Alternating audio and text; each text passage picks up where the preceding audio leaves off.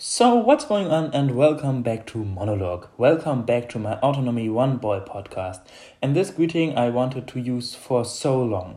Yeah, Monologue is back. The question is if I am back where I was before, or the other, why I didn't upload any podcast episodes in the last two weeks.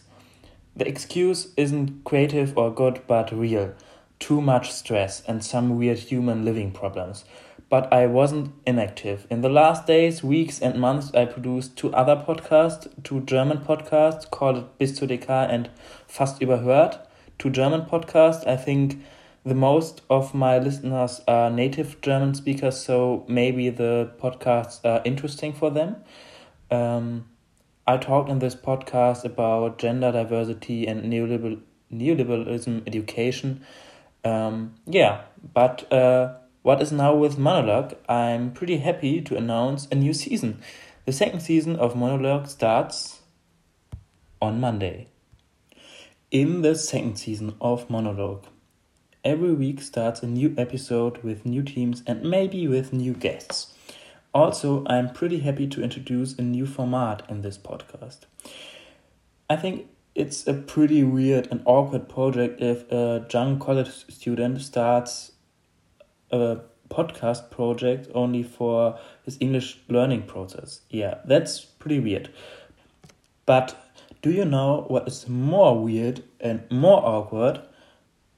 I think it's a young college student who tell self-written sci-fi stories in a podcast.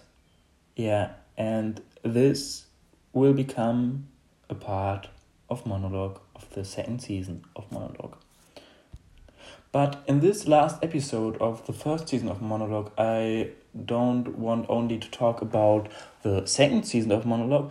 I want to talk a little bit about the last Monologue uh, season because it was pretty cool for me. Um, and in this episode, I don't have a funny story for you or a creative or mind blowing story. Uh, in this sto- uh, in, in this short episode, I only want to reflect the the last season and um, yeah, maybe that's uh, interesting for you too.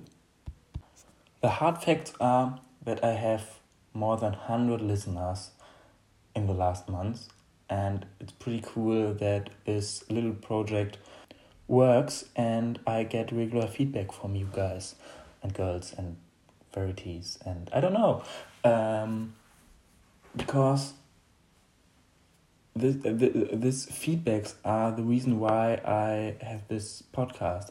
The big goal of this podcast was to improve my English. And with our feedback, uh, not with our feedback, with your feedback, it's so it's so nice for my learning process, and I can't uh, stop to say it because it is so good and it helps just so much.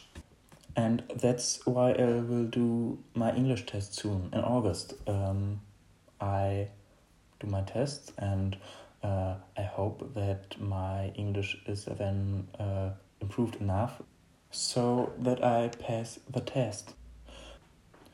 But what I can say honestly that I have learned to love the English language in the last months. And I hope that the last season of Monologue was so cool for you, like for me, that you have fun and that we hear us in the next season because today is tomorrow already yesterday. And with this beautiful and weird words, um, see you soon. See you in the next uh, season of Monologue and have a nice day.